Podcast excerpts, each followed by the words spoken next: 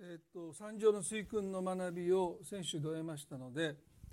えー、少し主要にも書いてますけれども、えー、受難節が、えっと、2月の22から、えー、始まっています、えー、今年はですね4月の8日までですね。ということは受難日が、えっと、4月の7日の金曜日になっています。であの本来はねあの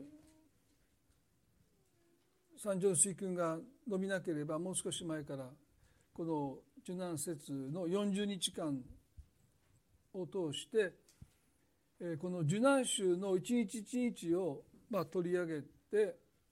ご一緒にイエスがどのように1週間を過ごされたのかということをですねご一緒に見ていきたいというふうに願っています。まあ、でもちょっとあの間に合わないので、えー、まあ1週間の1回の礼拝で1日だけを取り上げるっていうのはちょっと難しいんですけども、まあ、でも可能な限りですねゆっくりと学んでいきたいなとそんなふうに思っています。そしてあの主にマルコの福音書を通して地上での1週間、まあ、パッションウィークとも言われますけど受難週イエスがどのように過ごされたのかということをですね見ていきたい。でマルコの福音書まあまあ資料にも書いてますけども、まあ、最も古い福音書ですね。ですからまああのなぜそしたらマタイから始まるのかというですね、まあ、そういう疑問もあるんですけど、まあ、あまり評価されてこなかった、福音書の一つというか福音書ですよね。まあ、それはあの内容の約9割がマタイやルカがもうすでに書いているっていうのもありますしあの、まあ、一番短い章でもありますしあの特別独自性があるわけでもないというふうに見なされてきました。まあ、ヨハネなんていうのもねちょっと明らかに異なってますけど、まあ、ルカは医師としての視点で書いたりマタイはユダヤ人に福音を伝えようとしたり、まあ、そういったものがあんまりマルコにないのでどっちかというとまあ付録みたいな感じです。ですからそういうのは好きです僕ね。その付録的に扱われてきた、まあ、ほぼ19世紀までもあんまりこうそんなにこうあのなくてもいいんじゃないかという意見も結構あるんですね。まあ、ほぼ9割がマタイとルカに書いてますので、まあ、いいんじゃないかという、まあ、それでは聖書もちょっと薄くなるしみたいなね。そんな不謹慎なこと言う人みたいぐらいにですね。まあ、あのでも最近になってようやくですねあのマルコの研究が盛んになって、まあ、実にあの素晴らしいまあ、あの文学的なものもそこに込められているいろんな評価が今随分最近はあるんですけども、まあ、でも何よりもですねマルコの福音書を通して学びたいと思ったのは、まあ、時系列がちゃんとしてる、まあ、割と彼はきっちり最後の1週間を一日一日ちゃんと書いてますし金曜日に至ってはですね朝の6時から夕方の6時まで3時間ごとに時間を刻んでくれてますので非常にそういう意味ではですね、まあ、几帳面だったのかなと、まあ、私なんか結構ざっくりでざっくりなタイプなんで、まあ、彼がいてくれたので割と何時に何があったのかってことがね歴史としてちゃんと手元に残ってるっていうのは感謝だなと思うんですけども。ですからそういう意味ではマルコの11章からイエス様の最後の1週間が始まります。日曜日ですね。主論の日曜日とも言われますけどもマルコの福音書の11章の1節からまず3節まで。さて一行がエルサレムに近づきオリーブ山の麓のベテパゲとベタニアに来た時イエスはこう言って2人の弟子を使わされた。向こうの村へ行きなさい。村に入るとすぐまだ誰も乗ったことのない転ばがつながれているのに気がつくでしょう。それをほどいて引いてきなさい。もし誰かがなぜそんなことをするのかと言ったら主がお入りようなのですすぐにまたここにお返ししますと言いなさい。33年の生涯の最後の1週間いよいよその1日目ですね。日曜日が始まります。イエスと弟子たちがエルサレムに近づいた。そしてこのオリーブ山麓のベテパゲとベタニアに来た時とありますけども約9ヶ月前にガリラヤを出発して宣教旅行を始めます。いろいろな町々村々で福音を語り数々の奇跡をなさってその旅の最終地点エルサレムそしてイエスの人生の終わり十字架の死を迎えるエルサレムにいよいよ近づいてこられたでその時に約 1. 点数キロと言われるこの一番近い町ベテパゲとベタニアに来られた、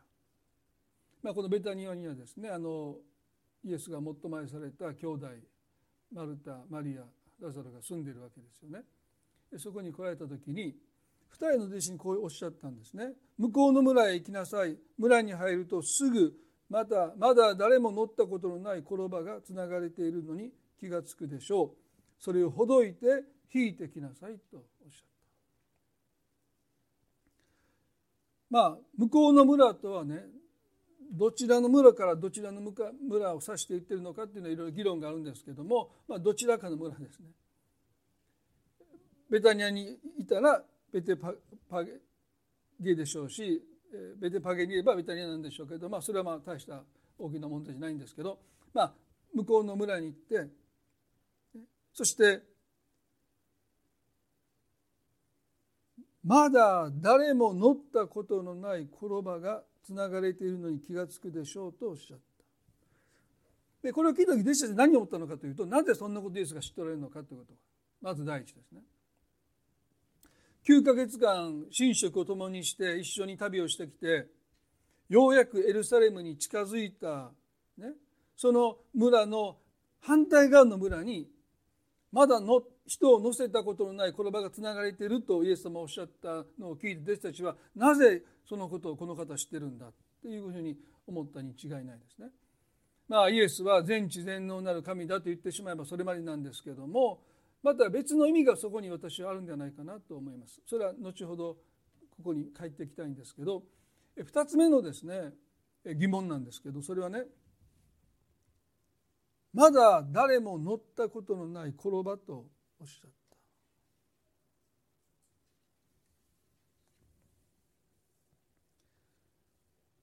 まあ、ロバというのは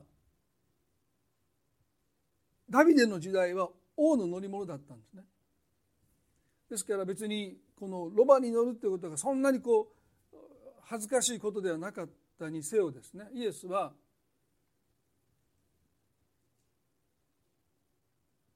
まだ人を乗せたことのない転ばだって。それをわざわざ連れてきなさいっていうふうにおっしゃった。でロバ自体はいいんですけどまだ人を乗せたことのない転ばをなぜイエスはして指名されたのかですね。わざわざそんなロバを連れてきなさいとおっしゃったのか、まあ、時を同じくしてこのエルサレムにはユダヤの総督ポンティオ・ピラトがですね騎兵隊を連れてこの杉越の祭りの期間滞在したことが知られています。でまあ使徒信条でもこのピラトのもとに苦しみを受けたというふうにありますけどもまあ、この彼の役割はですねユダヤ地区ユダヤ地方の治安維持です。でエルサレムは普段もたくさん人が住んでたんですけども三大祭りの期間ですね。イスラエル全土から成人男性が祭りに来ないといけなかったので、まあ、普段の人口の何倍いや何十倍に膨れ上がるわけですね。ですからほとんどの者たちは宿泊する場所がないので野宿ですね、まあ、外でももうその辺で寝て寝ないとですねそんな今みたいに宿屋がたくさんあって巡礼者を迎え入れるようなそういう宿はなかったので、まあ、若い者たちは特にですね多分野宿をしたんだろうと言われてますね。ですからまあ町はある意味でですねもう騒然というかもうたくさんの人でごった返しになっているのでまあ喧嘩もあったでしょういざこざもあったでしょういろんなトラブルがあったのでローマのこの総督がわざわざ出向いてきてそしてたくさん兵士を配置したわけですだからあのイエス様が捕らえられていくあの中でたくさんの兵士がいることが想像できるんですけどそれは基本的な治安維持のためにですねローマの兵士がいつもより大勢投入されたということが一つですね。でその時にこのピラトがですね軍馬に乗ってこの町にやってくる。ねまあ、おそらく、まあ、ある学者によればですね本当に戦を何回も経験して、まあ、その体にこの刀傷のようなものがついてるもういかにも強そうなその軍馬に乗ってその総督がやってくるそれは治安維持と同時にイスラエルの成人男性がみんな集まりますので、まあ、ローマの力ローマの権力ローマの権威というものを誇示する、まあ、見せつけるということも目的としてあったんだろうと言われます。ですから時を同じくして地中海を支配したローマ帝国ローマ帝国の、まあ、ユダヤ総督であったピラトがですね軍馬に乗ってエルサレムに入場してくるそして反対側からですね世界の救い主がまあロバに乗ってきても見劣りするんですけど衣に乗って入ってこられた、ね、もう何とも不思議なもう対照的な2人です。まあ、地中海を支配するだけでもすごいんですけどローマ帝国の権威を振りかざして軍馬に乗って入ってくるピラトとね。転ばに乗って入ってこられるイエス様ですね。なぜ転ばを選ばれたのか。皆さん聖書の中にこのことがですね予言の成就だというふうに記されてますよね。それはゼカリアの9章の9節これは救い主の予言でユダヤ人にとっては最も大切な予言の箇所でありますけどもこんなふうに書いてますよ。ゼカリアの9の9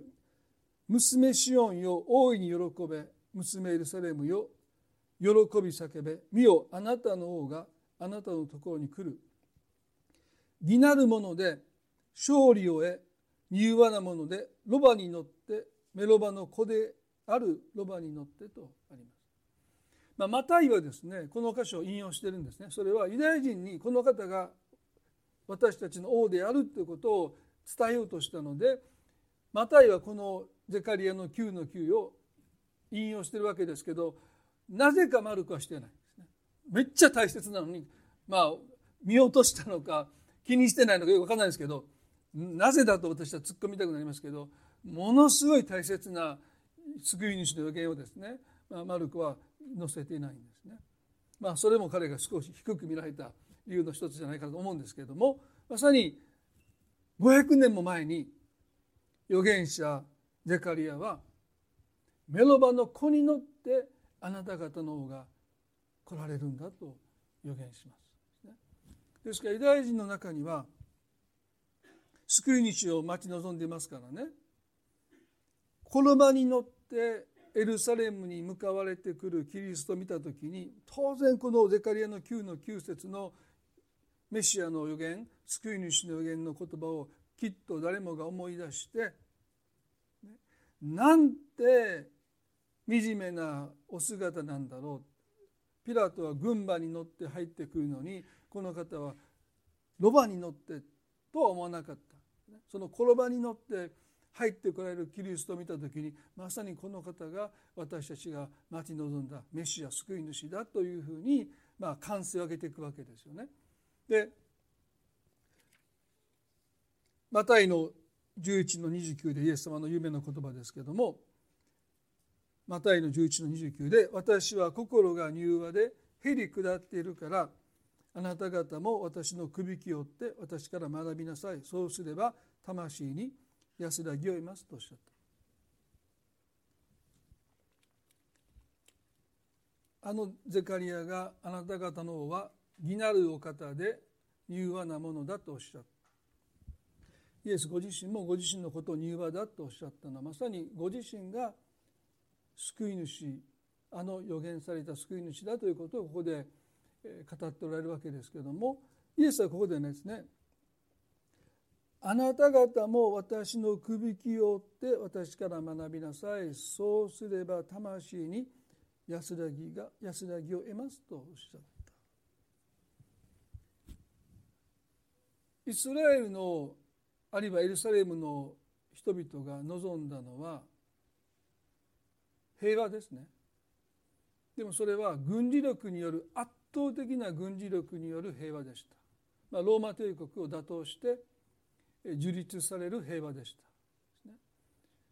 でもイスラエルはローマの属国でしたので基本的には軍事力を持てなかった。ですから反乱しか起こせなかった。でも大したことないんですね。その武器なんてほとんどありませんから。ですからかつてイスラエルの先祖をモーセが使わされてあのパロからエジプトの方からイスラエルを解放したように、まあ、奇跡を行う者がやってきてそういう戦車や馬やですね兵士ではなくて奇跡を行うことによって私たちをこのローマの支配から解放してくださる人が来るんだ、まあ、そういう期待を寄せていたわけですけどでもやってきたイエスはこの場に乗ってる、ね、そしてイエスがおっしゃった平和とは神との平和です。人が本当に必要なのは神様と和解し神様との間に平和を持つことだということをイエスがここで語られた。でそのためには私のくびきをいなさいとおっしゃった。すなわち神の前で身をかがめなさいとおっしゃった。まさに救い主ご自身がこの場に乗ってエルサレムに入ってこられるお姿はまさに身をかがめる者の姿救い主ご自身が身をもって表してくださった。あなた方が求めている平和とは神の前で身をかがめることではないかって。身をもって人々に示そうとなさったわけですよね。そして皆さんイエスが連れてくるようにとおっしゃった転ばとは単なる転ばではないんです。あのゼカリアの予言ならばもうメシアの救い主の乗り物としてメロバのこのメロバだというふうに書いてますからね。それで十分なんですけどイエスはさらに条件をつけてまだ人が乗ったことのない転ばを連れてきなさいと言いました。これは予言がメシアに求める条件のさらに上を行くようなことをイエスは命じたわけですよねなぜ人を乗せたことのない言葉をイエスは指定なさったのか、まあ、いろんな解釈があります。まあ、一つは、ね、最も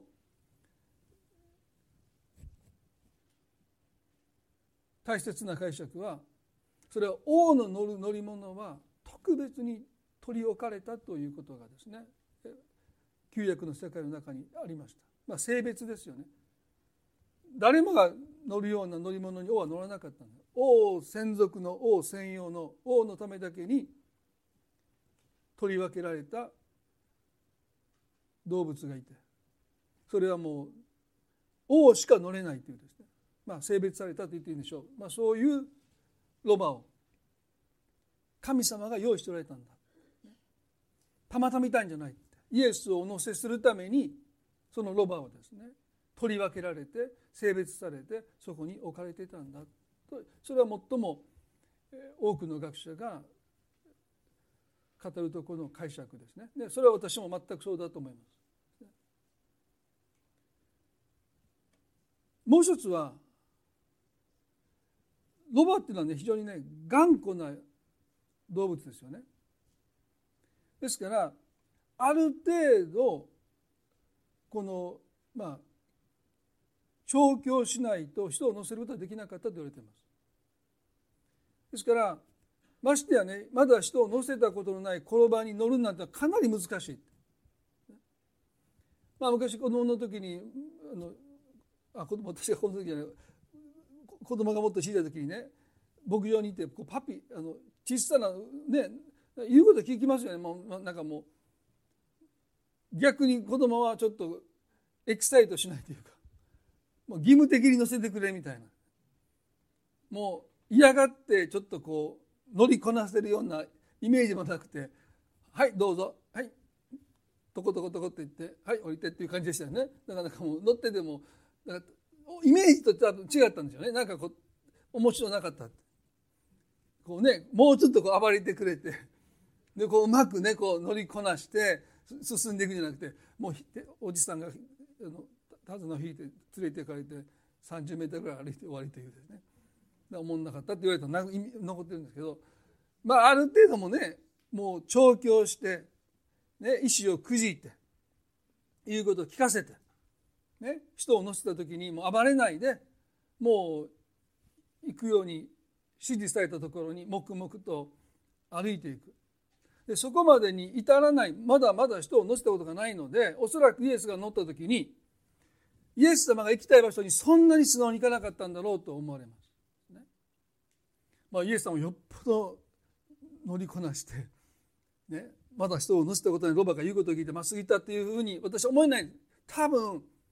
嫌がって振り落とそうとして、ね、そしてイエスが行ってほしい方向になかなか行かなかったんじゃないかな、まあ、それは多分不格好な姿ですよね。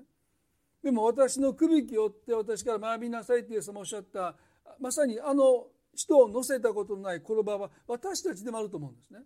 それはイエス・キリストの首輝を追う時に私たちはそんなに素直にイエスが望まれることを私たちも望んで言うことを聞くわけじゃない。いやもうそれ行きたくないです。いやそれしたくない。時にはですね取引します。あなたがこうしてくださった私もこうします。まあ、時にはもうもう振り落としたいぐらいですね。もう首輝のもとに身をかがめることが私たちは苦痛です。ですからまさにあのイエスが指定された人を乗せたことのない転ばっていうのはもう私たち自身ではないかなそういう私たちをイエスは選んでくださってねなかなか思い通りいかない。そんな私たちをあえて選んでくださって一緒にエルサレムに行こうって神様のご計画に私たちを招いてくださってそしてイエス・キリストを背に乗せるということはキリストの苦しみを私たちも共に預からせていただいてるんじゃないかなというふうに思います。ですからそんなに素直で主がしなさいとおっしゃったことははい。と素直に従えない私たちですけどもまあそんな私たちをあえてね選んでくださったんじゃないかな。そしてまあ人を乗せたことのあるロバだったらもう最短で最速でエルサレムに入ってきたんでしょうけどまああっち行ったりこっち行ったり止まったりねもう嫌がって振り落とそうとしたりしながらでも忍耐して忍耐してまあそう思ったらねイエス様優しいですよね。もうかっこ悪いですみんな見てる前でね。こんな転ばす一頭さえ言うこと聞かせない。従えせない、ね、どこが救い主なんだと思われるかもわからない。そんなお姿をおそらくイエスは人々にさらしながらでもまあ、その転ばから降りないでですね最後の最後まで一緒に行ってくださったんじゃないかなと、まあ、そんなふうに思ったりもします。ここでイエスはね11の3でもし誰かがなぜそんなことをするのかと言ったら、まあ、言うに決まってますよね。イエスは面白いですね。もし誰かがなぜそんなことをするのかって言ったら主がお入りようなのです。すぐまたここにお返しますと言いなさいっておっしゃったもし神様が神の摂理の中で王に王の乗り物として転ばをちゃんと用意してくださってたならばこんな手間普通いらないでしょ。もっとすんなりと向こうの方がやってきてもいいぐらいですよ。あれ？ロボがやってきたって。ね？とことことことやってきてイエスのもとにスーッと来たらあなんとか神様の摂理っぽいですよね。あちゃんと用意してくださってたんだと思うんだけどわざわざ反対の村まで行くんですよ。それも手間ですね。そして連れて行こうとしたら制止される。なんでそんなことするんだって文句も言われる。私この歌詞を読むためにねああでも神様の備えってそんなにすんなりと向こうから必ずしも来ることなくて時に私たちが出向いていってそしてほどこうとしたら文句言われて「おい何してんや」って「え神様用意してくださってたらこんな文句ないんちゃうの?」もっとすんなりいくと思うんだけど文句も言われる。それイエスはあらかじめ言うんですよ。なんでそんなことするんだって言われるまあ言ったらって言ってるけど言われるんですから。ね。当たり前でしょ。人の人の言葉なんだから。で実際から言われたわけです、まお前ら何してんねやって文句も言われる。でそれも込み込みなんだ。でそう言われた時には主がお医療ですからと言いなさい。とおっしゃった。まあね本当に神様が私たちの人生でことをなす時に神様が備えていてくださったものであったとしても時に私たちが手間をかけてわざわざ迎えに行かないといけない。そして施こうとしたら文句も言われるって反対されるって。それって皆さんも経験なさってんじゃないかなって。もっと神様の計画の中にあったらスムーズにいくんじゃないかって私勝手に思ってるんだけど、ね、そうじゃないですね。文句も言われる。反対もされる、ね、それをとどめようとする人もいる、ね、あ御心じゃないんだって思わないでください、イエスは「主がお入りようなのです」と言いなさいとおっしゃった。でこれもまたねこの「主」という言葉はね「あの主よ主よ」というものが天の御国に入るのではないと皆が入るのではないとおっしゃった。あの「主」というのはキュリオスという言葉ですね。それは神様を指す時もあるし主人という意味もあります、ね、でもそれはあくまでも目上の人まあそれが神様であったとしても自分の主人にあったとしても、まあ、目上の人に対する故障であってこういう名詞じゃないんですね。だから誰々のナザレのイエスがお医療なのですって言えばこういう名詞ですからね。あああのイエス様が必要としてくださってるんだって言ったらもしかしたらどうぞということが期待できたか分かんないけど主がお医療なのです誰やねん主っていうことです。ね、名乗ればいいじゃないですかナザレ人のあのナザレのイエス皆さん知ってるでしょ？あのさまざまな町々で奇跡を行ってあの方が必要だって言ってるんですよって言いなさいって私だったら言いますよ。ね、でも主がお医療なのですと言いなさい。ね、主って誰なんですか、まあ、ある聖書学者はね多分イエス様の知り合いじゃないか。ね、あどうぞ。ああ分かった分かった。もうね。あの人あの方で通じたんじゃないかって。いやそう思わないですね。である人はクリスチャンでね、まあ、弟子ではないけど、まあ、イエスのことを知ってた人。イエスが来られたんであ弟子を見てああの弟子を見たイエス様の弟子だって分かってどうぞって。あ主っていうのはイエス様だってすぐ分かったこれも納得できないですね。私ねこのこの場の持ち主はイエス様と全く関係がなかったんじゃないかなと個人的には思いますどこかでイエスの名を耳にしたかもわからないけどつながらなかったと思うんです。でもね主がお医療なのですというこの言葉を聞いた時になぜかこの言葉の持ち主はどうぞとその言葉を二人の弟子に託したと私は思う。でここでねなぜそんなことをするのかってまあこれはねなぜ俺の転ばに手をかけるのかどこに連れて行こうとしてるのかまあこれは所有権を主張してるわけですよね。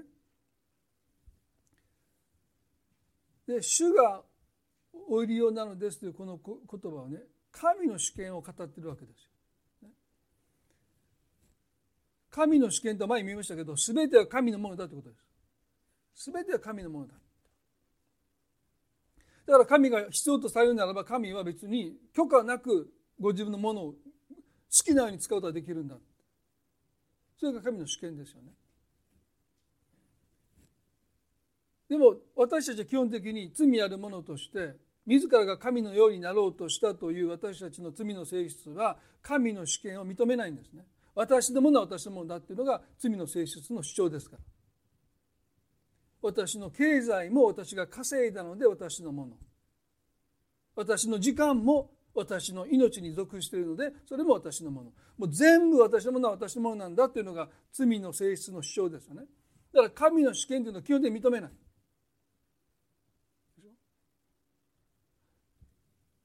でも救われるっていうのはね私はあなたのものですと神様に自らを明け渡すということが救いなんですね。リデンプションというあがなうということは買い取るという意味ですから。だから救われるというのは私のものは全部あなたのものですすなわち私の罪の負債も私の抱えている問題も私のこじ出した人間関係もありとあらゆるものはもうあなたのものですからって明け渡せることができるというのが救いなんですよね。だからいつ私たちが罪の性質を持っている私たちが私のものは私のものだと主張する私たちがその明け渡しをできるかというと納得してじゃないんですね。もう神様の憐れみと神様の恵みとしか私は言いようがないんです。理屈じゃない。だからこのこの場の主人もね主がお医療なのですという言葉を聞いた時に主って誰なんだって俺の知ってる人かって返してもらう保証があるのかとか。もうそんなこと考えてるわけじゃない。もうどうぞって明け渡してる。これはまさに私たちが救われてくる時に主が私たちを呼んでくださって主がお医療なのですと私たちを必要としてくださって私たちを求めてくださったからこそ私たちは理屈抜きに自分の人生をあなたのものですとおそらく明け渡すことができたのは私たちの選択じゃないと思います。まさに神様が恵みの中でそのことを私たちの中でしてくださったんだろうと思うんですね。ですからこの主人は、ね、こういう名詞じゃないんですよ誰かどこの誰か分かんないけどもあどうぞって明け渡すことができたんじゃないかなここにも私は一つの救いのですね方が宮沢があるんじゃないかなってそんなふうに思います。そしてね驚くことはねイエスはこう言いなさいと言いましたよ。主がご医療なのお医療なのですと言った後にですねまたここにお返ししますすごいですねこれ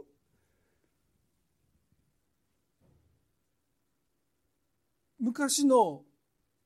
王様のですね一つの特権は自分の乗り物をですねまあ人々から許可なく取り上げることができたと言われています。ですから主がお入りようなのですというこの言葉の中にはもうそれをくださいと俺に差し出せとこれから王になるイエスにお前たちお前差し出せと言ってもよかった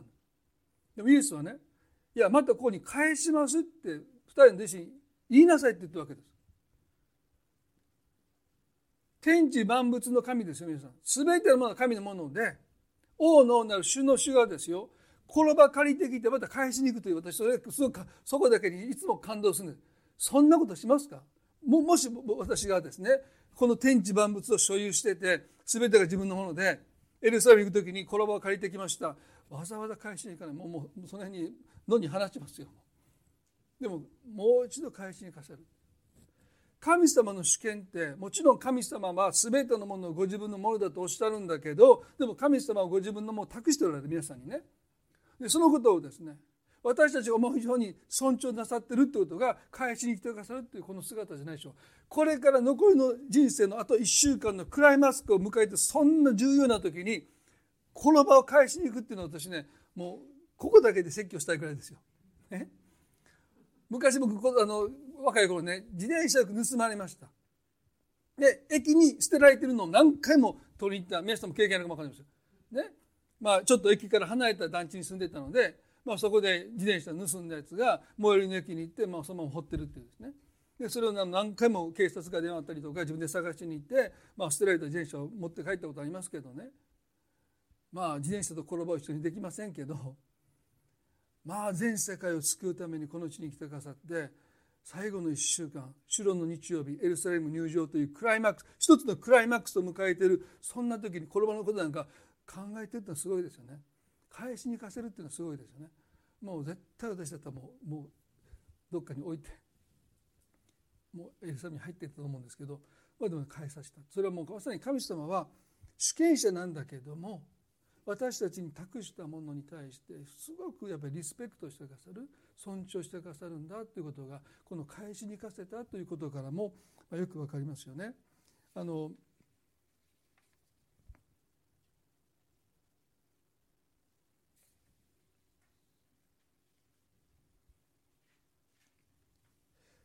11の4で弟子たちは出かけていき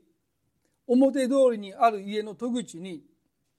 転ばがつながれているのを見つけたのでそれをほどいたするとそこに立っていた何人かが言った転ばをほどいたりしてどうするのか弟子たちがイエスの言われた通りに話すと彼らは許してくれた。まあ、驚くことはですね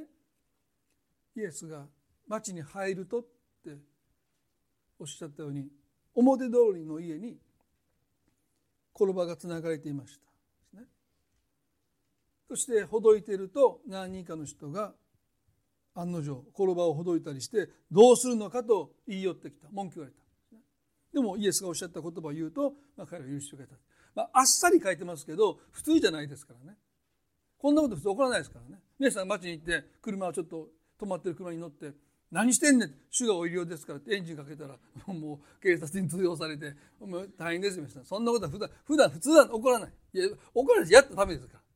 よっぽど神様からの言葉が確かに本当ですか？主がお医療ですって本当にあなたがおっしゃってるんですかって何回も確認しないとそんな人のものに勝手に乗ってどっか行っちゃうのは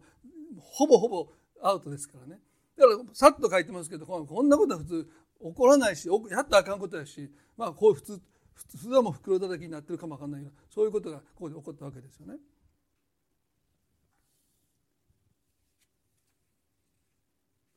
ここでねさらっと書いてますけどこの場がつながれているのを見つけたのでそれをほどいたというふうに書いてます、ね、ほどいた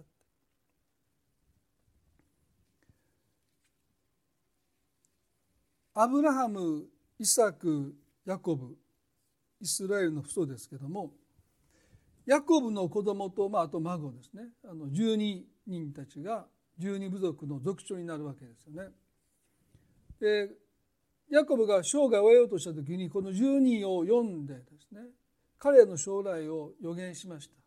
それが創世紀の49に書いてますね。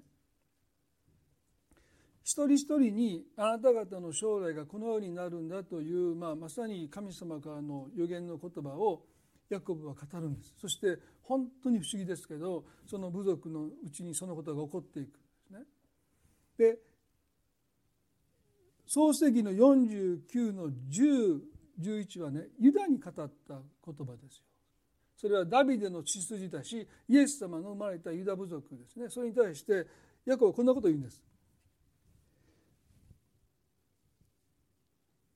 王権はイダを離れず王爵はその足の間を離れない。ついには彼が城に来て諸国の民は彼に従うと、ね、王権がユダからユダ部族から離れないって言った言葉を成就しましたね。初代の王だけはベニヤ民族ですけどもサーロンの後ダビデの後はずっとユダ部族ユダの家系がそして救い主もダビデの子孫ダビデの子として生まれるっていうふうに神様が約束されたのでまさにこのヤコブの予言はですね、まあ、成就していった。でその次ですね。11節で彼は自分のロバをブドウの木にメロバの子を良いブドウの木につなぐ。彼は自分の衣をブドウ酒で衣服をブドウの汁で洗うとあります。何のことはよくわからない。10節はよくわかります。あユダ部族から王が生まれるんだそしてその王座は特殊に続くんだということが分かるんだけどこの11節はですねなかなかよく分からなかった。なんでユダの王がですねこのメロバのこう良いブドウの木につなぐっていうこの言葉がですね何を意味してるかよく分からないですね。でもイスラエルという国がまだ建国もしていないこの時ですねメロバの子をブドウの木につなぐというこの言葉があのイエス様二人の弟子を使わして村でつながれていたあの言葉をほどいたというこの瞬間ですね。まさに王の王主の主救い主がいよいよそれにお乗りになる時が来たんだというようやくこれもうどれだけの月日を経てですね神がここで約束されたいよいよ木につながれているメロバの子をほどかれる方が来たんだという一つのあの予言の成就がですねまさにここで起こってる。でも二人の弟子たちはそんなことを知る由もないというかそんなことをおそらく考えもしないでつながれていたその転ばの縄をほどいて連れて行ったに過ぎないんでしょう。でもそれはまだイスラエルという国が建国される前に神様が語ってくださったやがて王の王が来てくださるその方が乗られるそのロバが今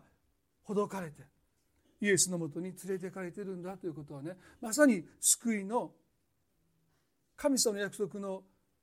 成就がですね今まさに起ころうとしているというまさにクライマックスですよ。ですから第2コリントの1章の20にこう書いてますね。第2コリントの1章の20に神の約束はことごとくこの方において「はい」となりました。それで私たちはこの方によって「アーメン」と言い神に栄光を期するのですと。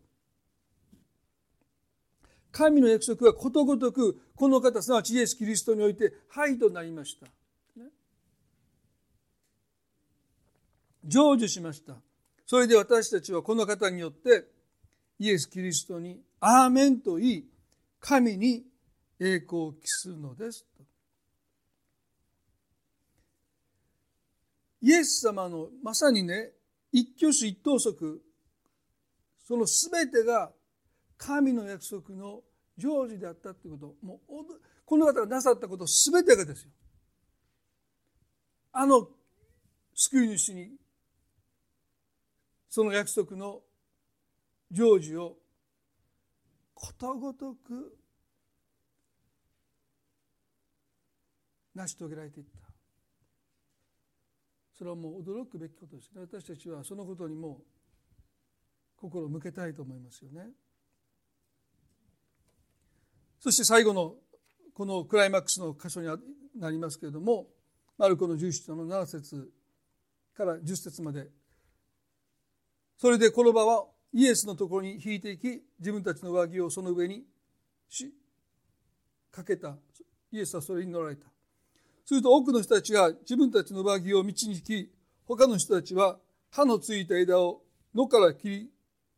野から切ってきて敷いた。そして前を行く人たちも後ろに続く人たちも叫んだ「ホサナ祝福あれ。主の皆によって来られる方に祝福あれ。我らの父ダビデの来るべき国に干さな糸高いところにと賛美した。もうあの町中の噂で持ちきりですよね。ベタニアで。あの死後4日経っていた墓に葬られていたラザロを生かしたあのイエスがやってこられる。もうこれはねちょっともう考えない。もう熱狂の渦ですね。そしてなんと転ばに乗ってその方がエルサレムに、まあ、ちょっとよたつきながらですけどおそらく。ちょっとあっち行ったりこっち行ったりしながらでしょうけどそしてエルサレムから人々が出てきてイエスを歓迎するし、まあ、後ろっていうのはですね巡礼の旅を続けてる人たちもその群れに入ってもう前後からですねイエスを褒めたたえる歌が歌われる。もうシュアランドサもの、ね、あの映画館のサウンドようにもう前からも後ろからももうホザナ、ね、ここで祝福あれ主の皆によって来られる方にというまあ、合唱というか賛美が捧げられてイエスがエルサレムに入ってこられる。でこの人々が口にしたこの合唱はですね即興ですぐに作られたんじゃなくてこれは詩篇の18編の26にも書いてますすなわち巡礼の旅をしてきた人々をエルサレムの住民が迎える時に歌った歌なんですね。まあ、エルサレムの住民はいいですよねエルサレムに住んでるのでどこも行かなくていいのでまあ祭りの旅ごとにですね家から出て神殿に行けばいいんですけど例えばガリラに住んでる人たちは何十キロと旅をして、ね、疲労困憊して疲れ切ってエルサレムにやってくるわけですから、まあ、そういう人たちをねぎらうというかですね、まあ、よくやってきたと。そういう人たちを祝福するための歌なんです。だから詩篇の118の26ではね「祝福あれ主の皆によって来られる方に私たちは主の家からあなた方を祝福する」っていうのはまさにエルサレムの住民たちが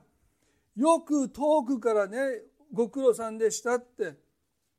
よくやってきましたねって言ってまあ温かく歓迎していく歌なんですね。ですからみんな知ってる。特にエルサレムの住民は。またそうやって歌われて、まあ、歓迎された人々ももうその歌詞は多分知ってると思うんですね。ですからみんな口合わせというかね楽譜を配って歌おうぜって言ってやったわけじゃなくてもう自然発生的に人々が歌い始めたわけでしょ。でも問題というかちょっと首をかしげるのは詩篇の118の26はずっと歌われてきたフレーズです。でもイエスを迎えた時に彼らはですね「ホサナ」って言うんですよ。それはね普段彼らが歌ってるフレーズの中に入ってないんです。で「ホサナ」っていうのは今すぐ救ってくださいという意味です。ヘブル語でね今すぐ救ってください。で一神教のユダヤ人たちが人に向かって「ホサナ」というのはありえない。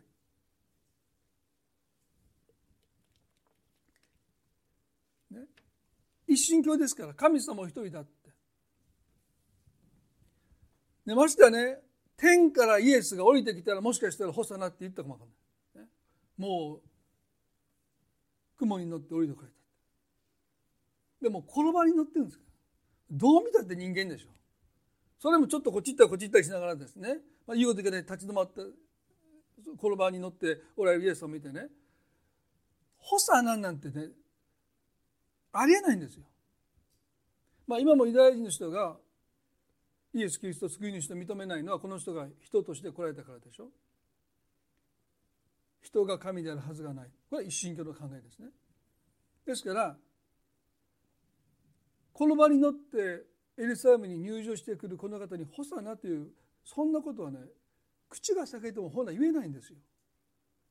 神を冒涜するわけですからね。人に向かって今すぐ救ってくださいって。でも私これねこの「ホサナ」というこの今すぐ救ってくださいというこの叫びも彼らが考えたんじゃない。彼の思いに浮かんだわけでもない。これは神様からの啓示だと思うんですね。だからみんながなぜかわからないけど。本来は巡礼に来た人をねぎらう歌でしょ。よく来ましたね。あなたに祝福がありますようにという歌なのに。急に変わっちゃった「ホサナ」そしてその後同じなんですよ。祝福あれ。主の皆によって来られる方に。でもねこのフレーズは矛盾してるんですね。巡礼者に向かって私を救ってくださいって歌い始めた。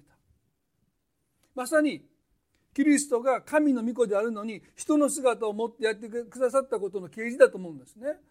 この場に乗って巡礼者としてやってきたイエスに人々は「ホサナ」今私たちを救ってくださいと賛美したのはもうそれは人間の知恵じゃない。神様が神の御子が人の姿を持ってこの地に来てくださったということの啓示だと思うだから天から降りてきたイエスじゃなくてこの場に乗ったイエスに人々は「ホサナ」と叫んだ「私を救ってください」と。本来神に向かって叫ぶ叫ぶべきその言葉をこの方に向かって叫んでる。まさにそれは神様が人として来てくださったこの方こそが救い主だということは聖霊なる神様の啓示によらなければ考えられない。どこをどう見たって人じゃないか。でもその方に人々は「ホサナ」と叫んでいくそして皆さんね今日最後に11章の11節。こうしてイエスはエルサレムに着き宮に入られた。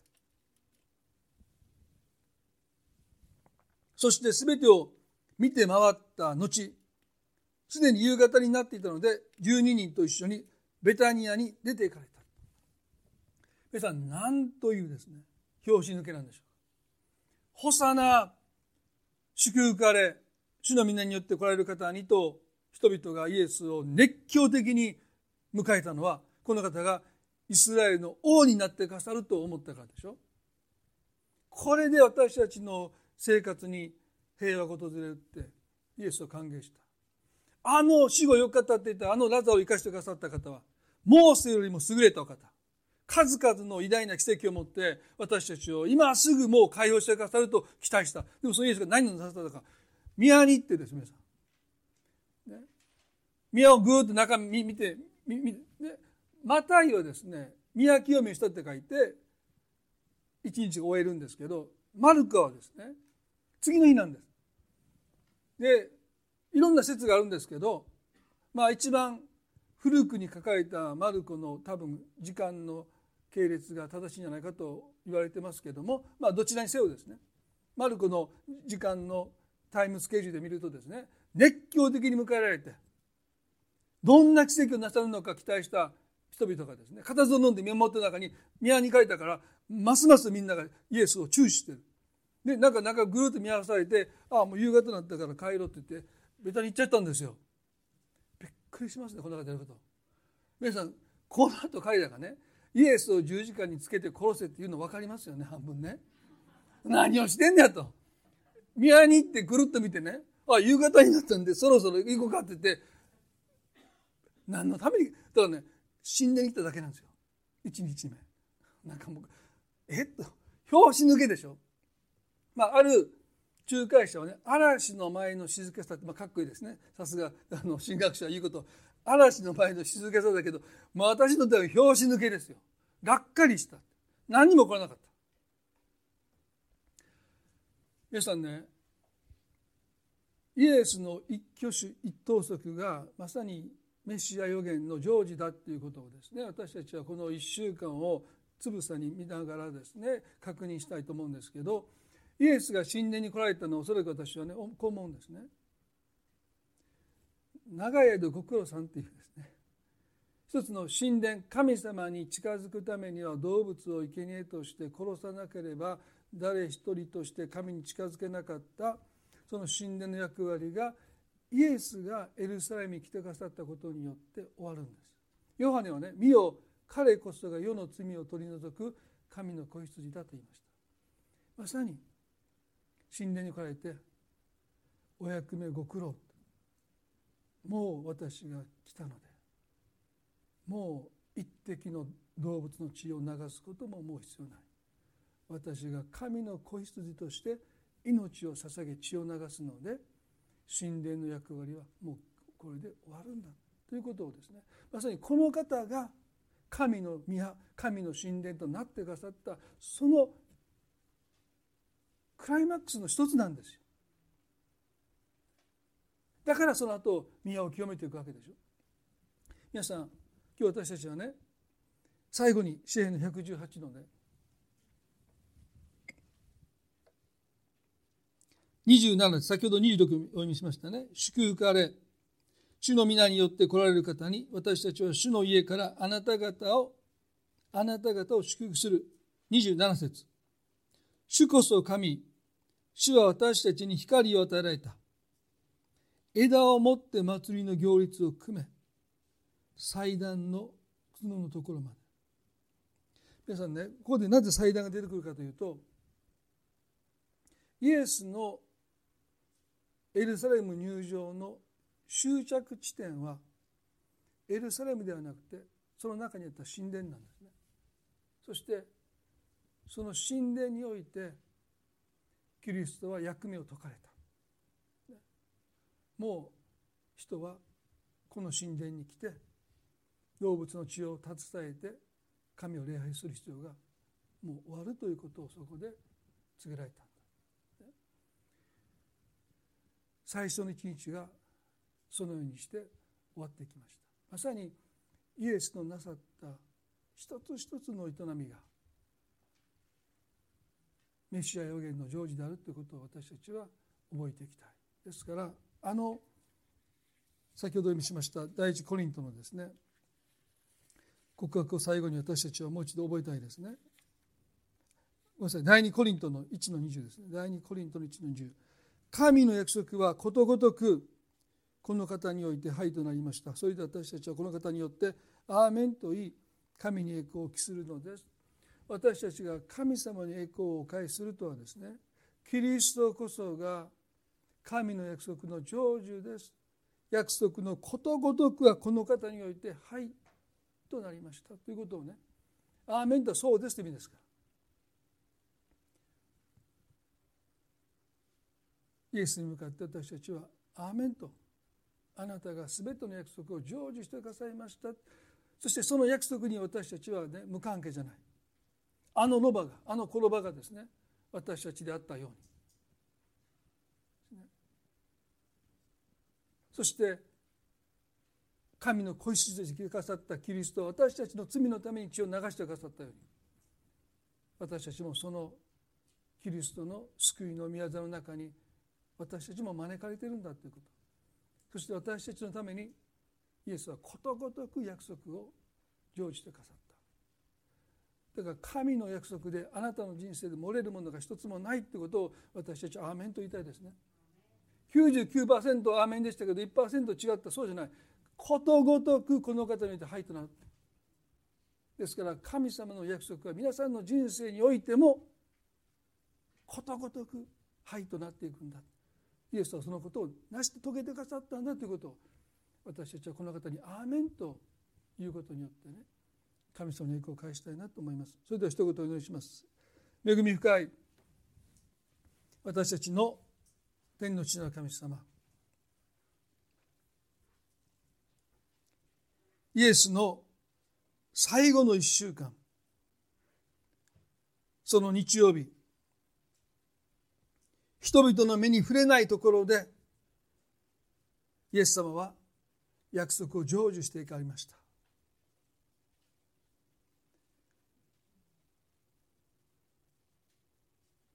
あのヤコブがユダに語ったあの予言のあの言葉。一体誰がこの出来事と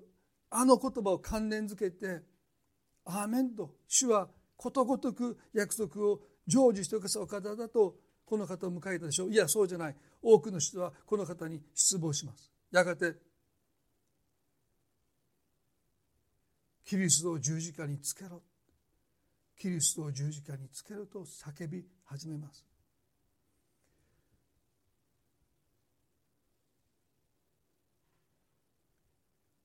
神様どうか私たちがイエス様の最後の一週間に寄り添いながらこの方の全ての営みが私たちの救いのためであったということ。をこの受難日を迎えるにあたって私たちはもう一度教えられたい。目が開かれたいとそう願います。あのキリストの苦しみはまさに私のためであった。私の人生における神の約束とことごとく「はい」と出させるためにこの方はありとあらゆること成就していてくださったこと共に見ていきたいとそう願います。この1週間も柔軟節を待つ私たちとしてこの日曜日白の日曜日のイエス様に思いを馳せることができますようにマタイもそしてルカもマルコもヨハネもそのことを触れてますからどうかそんな時を過ごさせてください。そして月曜日あなたがなさる宮座に再び目を留めていきたいとそう願います。どうか一人一人覚えてくださってあなたが祝福しまたそのご家族の上にもあなたの祝福を祈ります。どうぞ覚えてください。愛する私たちの主イエスキリストの皆によってこの祈りを見舞いにお捧げいたします。それではご一緒に賛美をしたいと思います。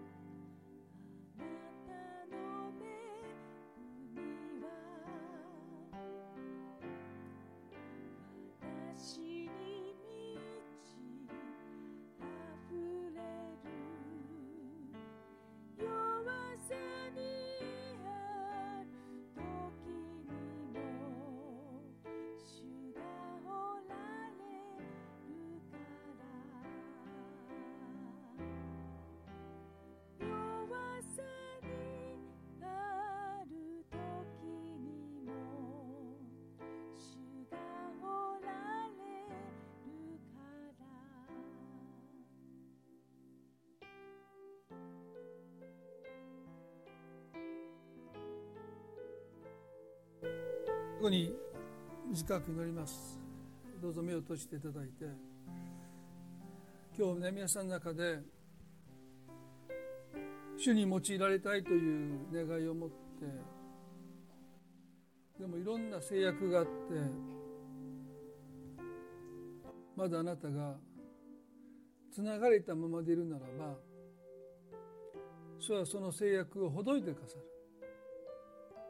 いろんな反対があるでしょう。なぜそんなふうにするんだ？でも主がお入りようなのですというこの言葉は全ての制約全ての反対を乗り越えていきますね。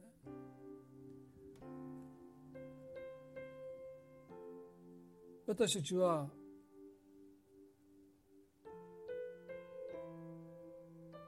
ますます主に用いられて主のお役に立ちたいと願います。でもまだつながれてると感じてる。いろんな妨げがあると身動き取れないでいるかもしれない。でも主が今日あなたの心に主がお医療なのですと私をそしてあなたを必要としてくださっていることをもう一度私たちは受け止めていきたい。そしてもしそうであるならばその束縛はやがて解かれてその反対はやがて賛成に変わります。どうぞ連れて行ってください。それが主のなさる技だと思うんですね。私たちはこのコロナ禍の中で多くの束縛を経験してきました。家庭の中にとどまったり限られた場所で限られた人間関係の中で私たちはとどまり続けてきましたけれどもでも主はいよいよそれをほどいてくださって私たちを用いてくださる時が来る。でもすんなりいかないでしょう。いろんな反対があるかもしれない。でも主があなたを売りようとしてくださってるんだというこのメッセージをそれぞれ受け取っていきたいなそんなことを願いつつ最後短く祈りたいと思うんですね。神様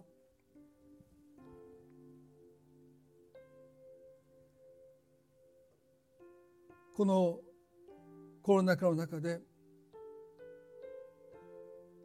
私たちはいろいろな制約束縛そしてある意味でもそれが日常になってしまうような日々を送っています。しかしあなたはあの転ばを解かれたように私たちを今私たちの心を制約しているいろいろな思いをあなたを解いてくださっこんな生き方もこんな選択もできるんだ。無理だと思ってた。諦めていた。でも神様はその心の制約を解いてくださると信じます。もう一度やってみよう。もう一度神様を見上げよう。主よどうか。私たちの心を制約し束縛しているその思いからまず私たちを解放してくださってそしてありとあらゆる抵抗妨げそれが支援に変えられ協力に変えられ許可に変えられ応援に変えられ後押しされて前に進む日が来ると信じます。それは主があなたを必要としているからです。経験もない。まだ人を乗せたこともないこの場を主は選んでくださった。主は私たちを選んでいてくださる。そのあなたの思いに応えていく私たちでありたいとそう願います。主をどうか一人一人の心に神様が語ってくださると信じます。愛する私たちの主イエスキリストの皆によってこの祈りを見舞いにお捧げいたします。